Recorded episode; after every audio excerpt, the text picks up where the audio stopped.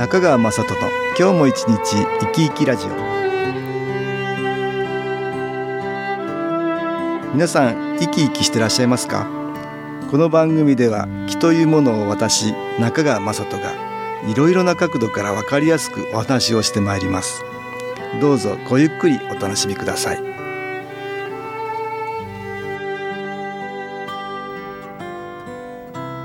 中川雅人の今日も一日生き生きラジオ。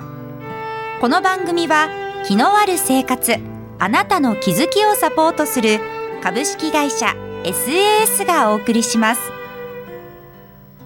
おはようございます。株式会社 SS の中川雅人です。今日も東京センターの佐久間一子さんと気についてのお話をしたいと思います。佐久間さんよろしくお願いします。はい、よろしくお願いいたします。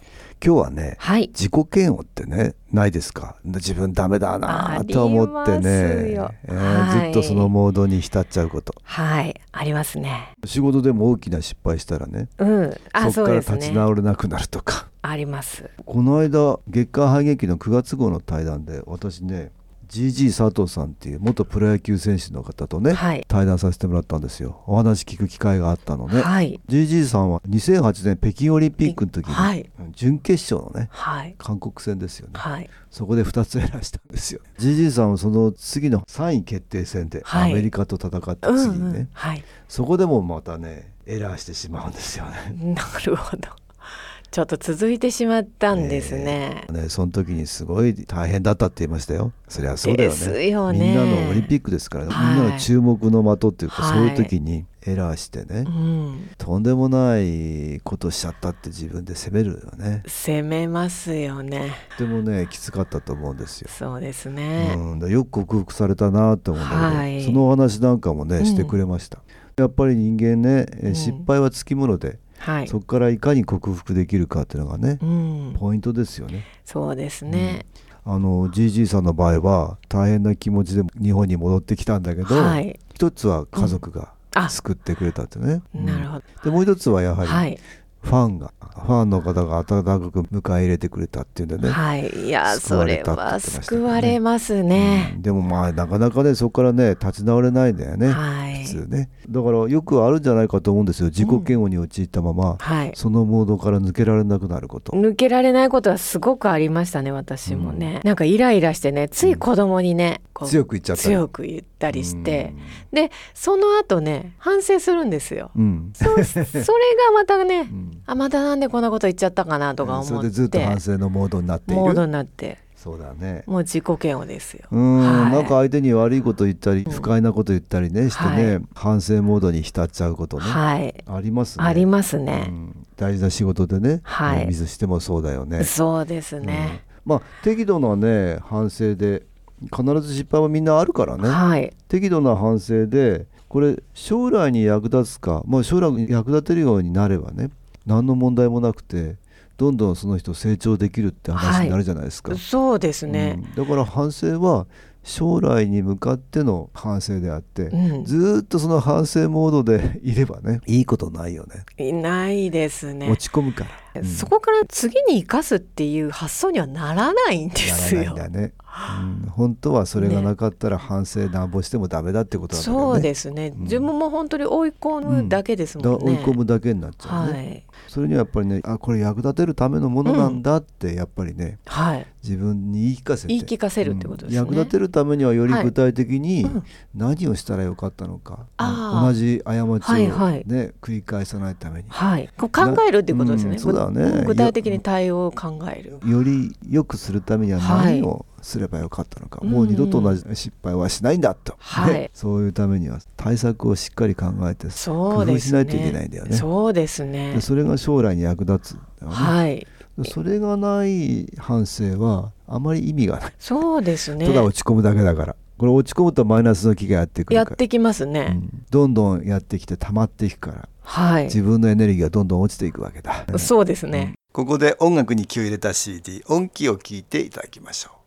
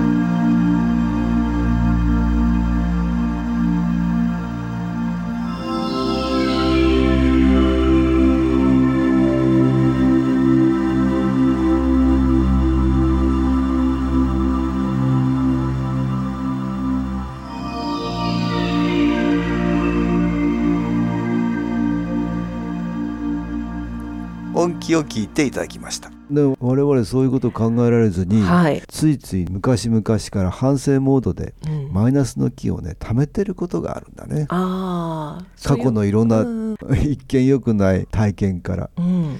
そうするとそのマイナスの気がすごく溜まってくるとどうなるかっていうと自己嫌悪になりやすい人を作るね、作ってしまうということですね。うん、だからそういう傾向のある人がいると思うんですよ、うん、トラウマみたいなことも同じだね。ありますうん。ね自。分の過去のマイナスの機能、うん引きつけてしまった体験が、うん、その人にどんどんどんどんマイナスの気をさらに呼び込むようになってしまう。だかなってしまう。ううん。ん、らこれどっかね克服しなきゃいけないんだけど、はい、まあ失敗した時に自己嫌悪を早めに解消するにはね、はいどうすればいいですか？うんまずやれることをはい。やっぱりやっていくっていうことだろうね、うんうん。うんそれでそこから成功体験を得るっていうか、あはい、これ良かったなって思えることを増やしていく、増やしていくということですね。今すぐできることをはい。やって、そこから良かったことを見つけていく、まあはい。GG さんの場合はまさしくね、はい。ファンが温かく迎え入れてくれて、うん。自分がまた頑張れるとその結果が出てくるから、はい、ね、そうするとまたファンが喜んでくれていい循環になるじゃないですか。そうですね。そうするとかつてのマイナスの体験がだんだんいい方向に変わりやすくなるね、うん。多分私はそんな風にしたんじゃないかなと思うんだけど、あとはあのちょっと小さな目標にして、うん。それを達成させて、はい、あ良かったなって思えることにするのもポイントだよね。あ、いいですね。うん。実はダラダラして動けない。で休んでいる時も、うん。ゆっくりできなくてなんかね自分を責めている自分があったりするんです あよすか。いや休んでるからね、うん。ゆっくりしてればいいのうに、ん。なんかこれしなきゃいけないなとか思いながら休んでるので、うん責めてる。うんうん。自分を休んでる自分を責めてる。そうなんです。まあ不思議ですけどね。うんあそれは例えば普通の人は本当はこれやるのにとか、はい。人と比較したりすることがあるよね。あああるかもし普通のれないです人だったらここずずっとやれるのに自分はやれてないから、うんうん。休んでる自分を責めてしまったりはい。本当は休んじゃいけないって思ってたりそうですねし。ちゃうのかなはい。人は人自分は自分だからね、うんまあ割り切るっていうのもそうでしょうねそうですね。うんできないっていうことじゃなくて今は随分できたからあ休んでいる休ん。だとか、うんそうですね。うん、そういうふうな考え方もできるよね、そうですね。うん、マイナスの気がそういうところまで自分を責めるように仕向けるってことがあるね、ああなるほど。うんマイナスの気の影響ではい自己嫌悪ね、はいまあどんな人でもあると思うんですよ。はいでさらにはそうなりやすい傾向ってのもね、あると思うんですね。はい。そういう傾向がありましてなんか昔ちょうん両親が喧嘩をしていると、あ自分が悪いから喧嘩してるんだっていうふうにあ思っていました。思い込んでましたね。自分が悪い自分のせいだと思う、そうなんですよ。なんかそう思っちゃうんだね。そう思っちゃうんですよね。うん。で自分また責めるの。そうなんですよ。責めるからマイナスの気が来るんだまたやってねくるっていうところですかねん。また自分を責めてね。どんなことが起きても自分のせいだと思い込んでしまう。思い込んでしまうんですよね。今考えるとね、うんなんでそんなにうん責めちゃうの？って思うんですけど、うん。その時の自分はもうそういうふうに思い込んで思いるので。い込んでただからそういう傾向があってマイナスの気がね、はいしていてで自分を責める傾向にずっとあったっていうことだね。そういうことですね。それがだんだん多分気もやってはい。変わってきてるんだと思うあんだけど、そそうですね。少しね。だんだん自分を責めることががなくなってきた、はい、そういう体験がだからある。んじゃないかと思うんだよね、そうですね、アトピーだったら痒くなったりしてね、はい。うん。まだ痒いちゃったって。自分で責める。今ちょっと体にねありがとうとごちを言いながらもちろん書いてしまう時もあるんですけど、うん。けどまあそれをねまたあの自分の応援に変えるっていううん。作業もしています。そうですか、はい。少しずつ変わるからね、はい、うん、そうですね。なかなかどうしても自己嫌悪のモードになりやすい人は気をやってみるっていうのが私はおすすめかなと思います、ね。はい気を受けてマイナスの気の影響があるかもしれないから、それを取り除いていくんだね、はい。新機構を使うとそれができてくるってこと。が、だんだん自己嫌悪になりにくいいいところできてる自分が見つけられる人になる可能性があるんだね、いいですね。あ。あんまり自己嫌悪の大きい人はそれをやってあげられたらいいね。いいですね。新機構ってね気を受けてても自己嫌悪になりやすくなる人いるんですよ、そういう時には、あはい。ね、あのなってもいいからどんどん気を受けるっていううことね、んうんうん。そうやっていくと、はい。うん、解消されるんですよね、特に大変な人はいつも気が受けられるセンターセンターってところありますからねそういうところに来られるスタッフに話を聞いてもらう。それこれもとってもいいですね。大事ですね、うん、人に話をはい、うん、で分かってくれる人なら、はい、それがねあ気の影響でこれそうなるんだって、うんうん、分かってくれる人なら聞いてもらうと効果があります、ね、あそうですね。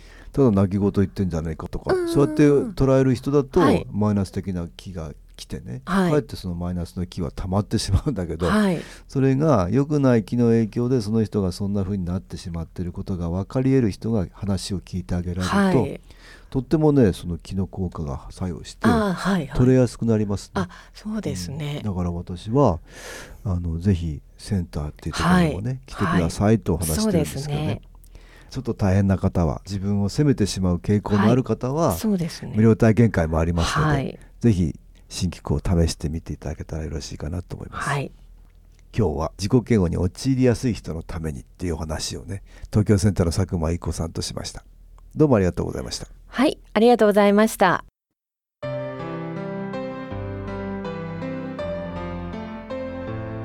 株式会社 SS は東京をはじめ札幌名古屋大阪福岡熊本沖縄と全国7カ所で営業しています。私は各地で無料体験会を開催しています。9月16日月曜日には東京池袋にある私どものセンターで開催します。中川雅人の気の話と気の体験と題して開催する無料体験会です。新気候というこの気候に興味のある方はぜひご参加ください。ちょっと気候を体験してみたいという方体の調子が悪い方ストレスの多い方運が良くないという方気が出せるようになる研修講座に興味のある方自分自身の気を変えるといろいろなことが変わります。そのきっかけにしていただけると幸いです。9月16日月曜日午後1時から4時までです。住所は豊島区東池袋1-30-6池袋の東口から歩いて5分のところにあります。電話は東京03-3980-8328 3980-8328です。また SS のウェブサイトでもご案内しております。お気軽にお問い合わせください。お待ちしております。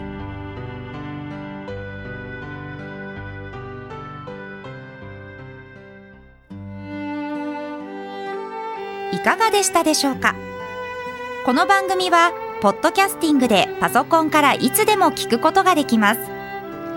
SAS のウェブサイト www. 新機構 .com 新機構は SHINKIKO または FM 西東京のページからどうぞ。